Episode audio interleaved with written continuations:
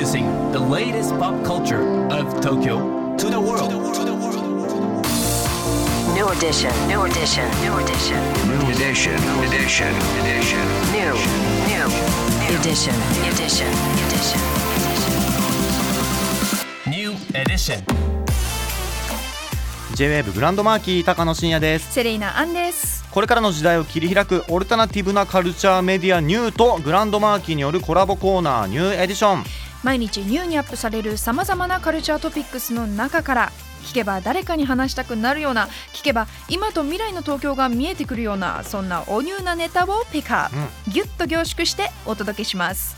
さあ今日のニューエディション。まず最初のニューなトピックは？ヒッチコック作品の裏側を本人が紐解く、ヒッチコックの映画術9月公開サスペンス映画の神様とも称される映画監督アルフレッド・ヒッチコック作品の裏側をヒッチホヒッチコック監督本人の解説とともに紐解くドキュメンタリー作品、ヒッチコックの映画術が9月29日に公開されます。これねもう予告編がすでにねすごいんですよ、はい、あのー普通の予告編のパターンとちょっと違ってはいはい。えっとですねあの予告編の中でほら君は今映画の中に入っただろうみたいな感じでこっちに語りかけてくるのね。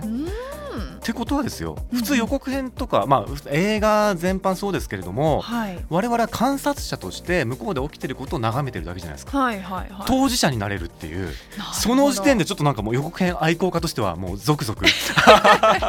嬉しくなっちゃったというかね。うん。うん。こちらのヒッチコックの映画術なんですけれども、はい。ヒッチコック監督が手掛けられた膨大なフィルモグラフィーと過去の貴重な発言を再考察しうん。白い恐怖めまい北北西に進路を取れ最高などのシーンの解説や彼の演出テクニックを視覚的に解き明かしていく内容になっているということなんですね。で監督および脚本がストーリー・オブ・フィルムシリーズを手掛けられたはいマーク・カズンズということうんです。9月29日だからそれまでにヒッチコック作品を一回見てそれでこちらのドキュメンタリーを見て、うん。でもう一回ヒッチコック作品を見るみたいな。おーいいですね。そのサンドイッチ、はいはいはいはい。良。さそうですよね、うん。はい楽しみです。さあそして続いてはこちらのトピックです。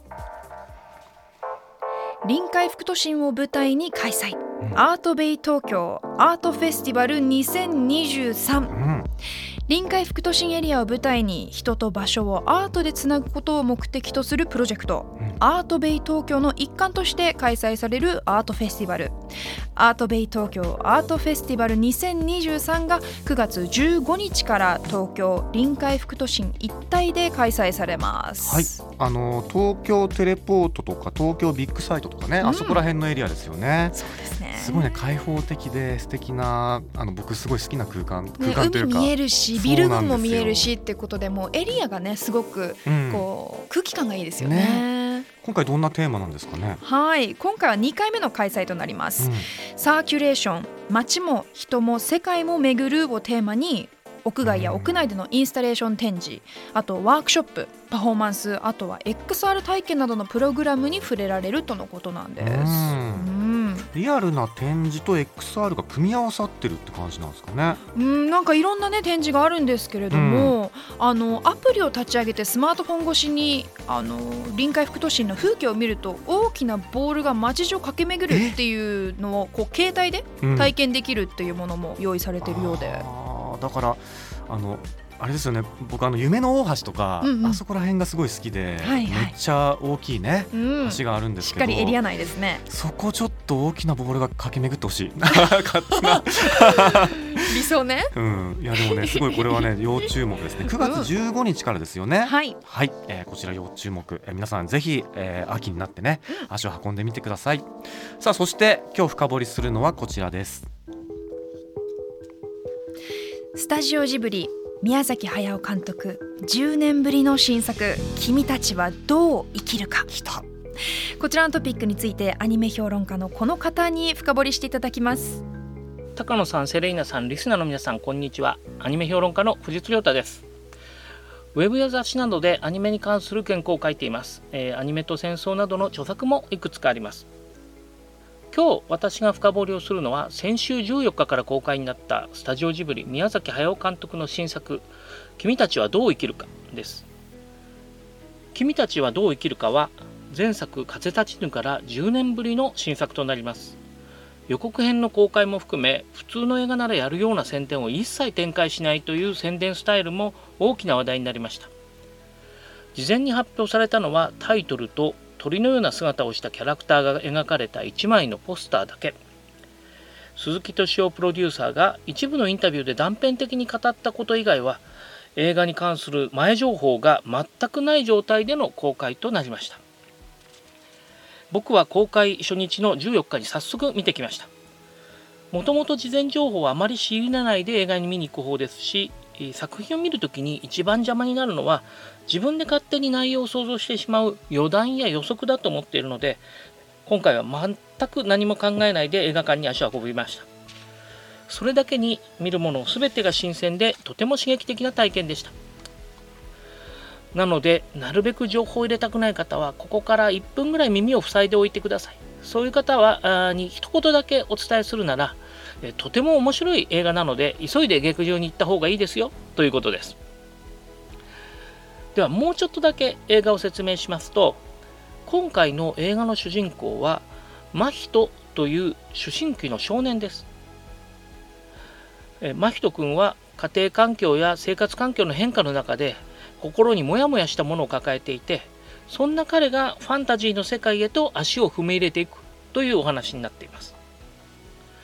宮崎駿監督は「千と千尋の神隠し」の時などに人間にはファンタジーが必要な時があるんだということを語っています。現実がとても困難な時にファンタジーの力を借りることでその困難なものから体をかわすことができるんだと。そうやってファンタジーの力を借りて人間は生きていくことができるんだというわけです。君たちはどう生きるかはこうした宮崎監督のファンタジーを信じる姿勢がダイレクトに表現された作品でそこがとても魅力的になっています。また真人君が訪れるファンタジー世界にはですね可愛いものやちょっと恐ろしいものいろんなものがたくさん登場して、えー、とても楽しい映画という側面もあります。5歳以上の方ならどなたが見てもそれぞれに楽しめる要素が見つけられるんではないかと思います。この「君たちはどう生きるか」は他にも過去の宮崎アニメを思わせる瞬間や宮崎監督のが人生の中で出会ってきた人々を反映したのかなと思わせる要素などもあって公開直後から熱心なファンは様々に考察をしていたりします。ただそういうことを考えなくても素直に主人公真人君の異世界での体験に寄り添うだけで十分楽しめる映画です。気になっている方はぜひ見ていただければと思います。ということで今日は宮崎駿監督の新作「君たちはどう生きるか」を紹介しました。はい藤津さんありがとうございました。これネタバレなしでの我々の受けコメントもむずいですよね。いやでもね、あのね僕たちも初日に見させていただいて、はい、なんだろうなこう感じたことというか、まあ、この一瞬一瞬次に何が起こるかその場にいる全員が分からずに体験したじゃないですか、うんはい、そのねワクワクを共有する感覚はねとても良かったなと思います。はい改めてスタジオジブリの新作「君たちはどう生きるか」先週から公開になっています、ぜひ劇場でご堪能ください